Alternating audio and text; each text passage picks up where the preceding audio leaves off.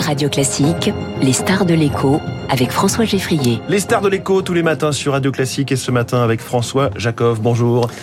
François Geffrier, bonjour, merci pour l'invitation. Je vous en prie, bienvenue sur Radio Classique. Vous êtes le directeur général d'Air Liquide, présent dans 75 pays avec 66 000 salariés, 4 millions de clients et de patients, puisque c'est aussi de l'oxygène médical. 23 milliards d'euros de chiffre d'affaires en 2021. Vous, vous produisez des gaz industriels, hein, oxygène donc, mais azote aussi, xénon, euh, cryption, argon. Le gaz qui nous intéresse le plus en ce moment, c'est sans doute l'hydrogène. Vous allez en, en produire encore davantage avec cette annonce faite hier. Un investissement de 130 millions d'euros à Grand à Grand Puy. Décrivez-nous ce, ce projet et la technologie qui est mise en œuvre.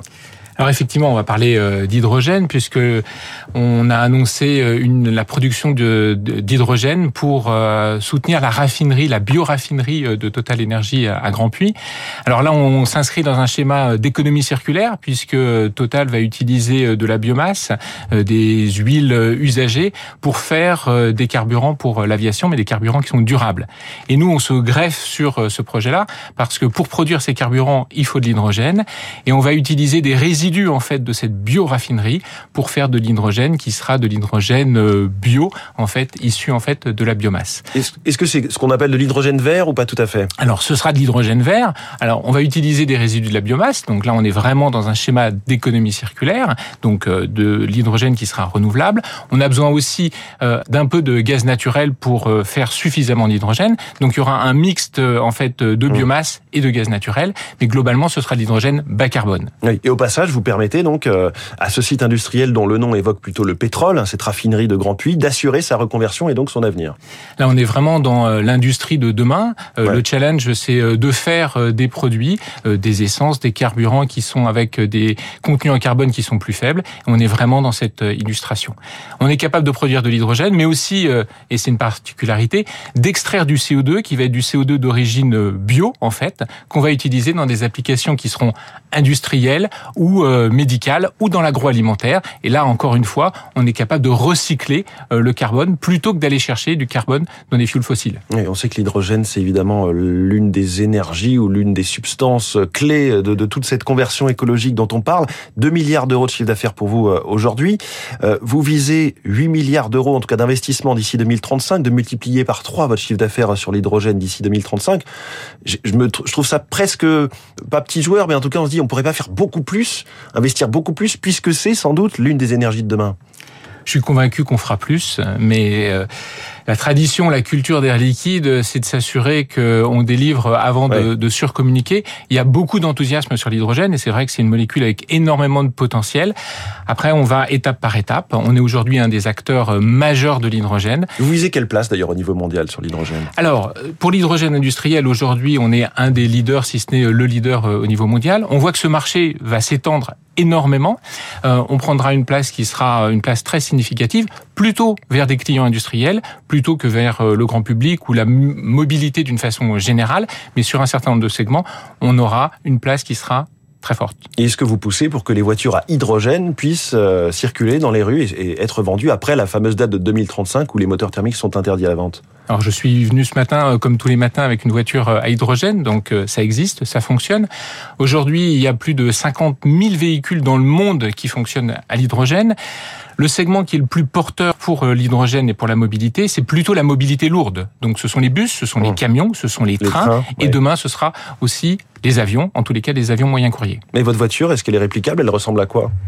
Ma voiture, c'est euh, ce matin une Toyota euh, Mirai euh, qui ressemble à presque toutes les voitures. Même mais ça prend a... pas trop de place, non, mais pour qu'on se représente un peu le, les choses. C'est une voiture qui est tout à fait classique que vous ne reconnaîtrez pas dans dans la circulation parce que elle ressemble à une voiture classique. Elle a tous les attributs, sauf que c'est une voiture électrique qui n'émet pas euh, ouais. de CO2 euh, lorsqu'on l'utilise. Et est-ce qu'on va réussir à produire suffisamment d'hydrogène vert ou bien c'est trop cher en l'état et donc c'est de l'hydrogène gris ou noir, je sais pas quelle est la couleur qui s'oppose au vert. Non, l'hydrogène qu'on produit, euh, par exemple à, à, Grand Puy, est de l'hydrogène euh, qui est vert et qui est euh, tout à fait euh, économique. Donc aujourd'hui, les solutions, elles existent.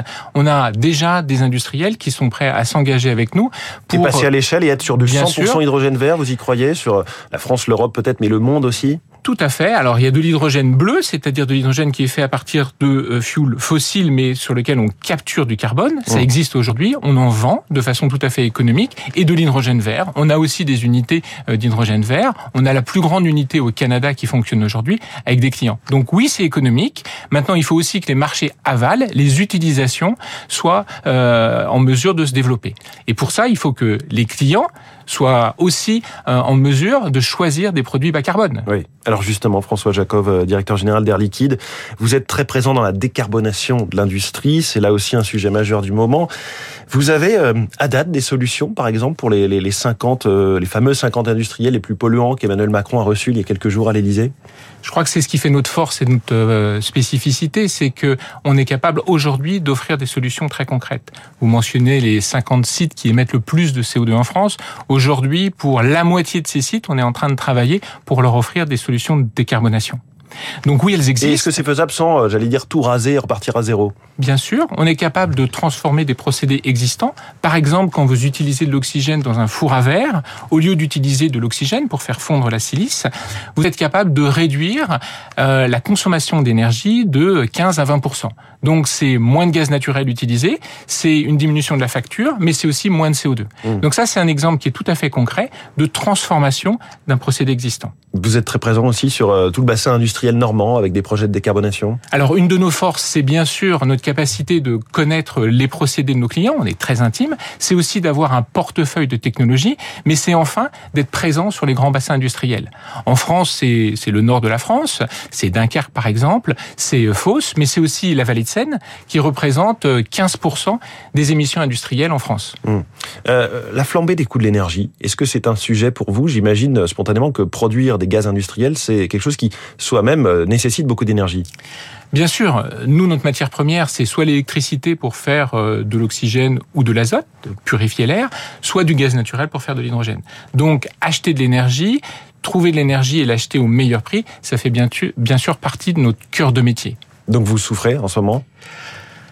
On, a à faire face à une augmentation très significative des coûts de l'énergie. Notre modèle est extrêmement solide dans la mesure où on est capable de passer le coût de l'énergie dans le, coût de nos, euh, nos produits. Vous pouvez passer les hausses de prix. Bien sûr, mais économiser l'énergie, cette sobriété fait partie de notre ADN. Bien sûr toujours été euh, en train de développer des technologies pour être le plus efficace. Donc la sobriété, ça fait vraiment partie de notre ADN. Bien sûr, mais là on est un peu au-delà de la sobriété quand on voit des cours du gaz qui parfois font x10 par rapport à leur cours habituel. Qu'est-ce que vous pensez des, des, aides qui sont mises en place en France face à la crise de l'énergie? Est-ce que ça y est, elles sont enfin simplifiées et elles sont enfin à la hauteur ou toujours un peu compliquées et peut-être insuffisant?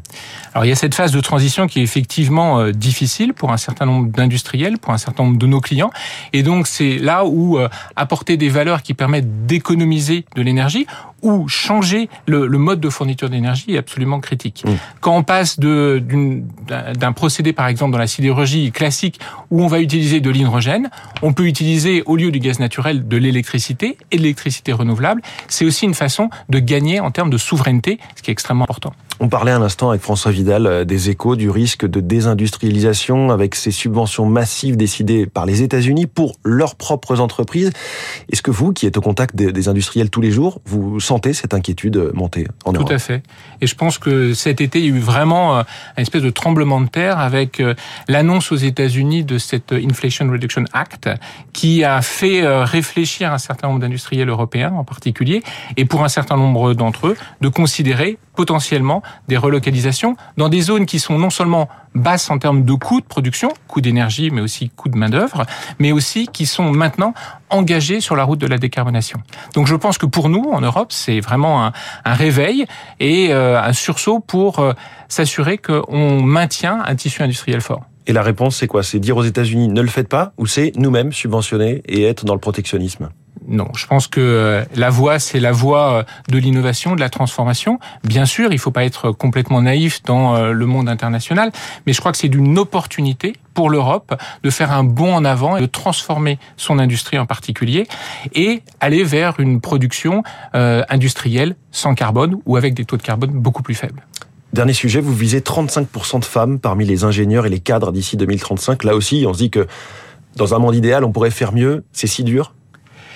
C'est dur parce qu'on est dans des métiers qui sont euh, technologiques, des métiers euh, d'ingénieurs où euh, traditionnellement il y a moins de femmes. Cependant, je pense que en offrant ce qu'on est en train d'offrir à nos collaborateurs, du sens, la, la, possibilité de travailler sur des projets extrêmement concrets, d'apporter des solutions aux grands problèmes, je crois que ça a un facteur d'attractivité pour tout le monde et en particulier pour les femmes. François Jacov, merci beaucoup. Notre star de l'écho ce matin, le directeur général d'Air Liquide en direct sur Radio Classique. Il est 7h23.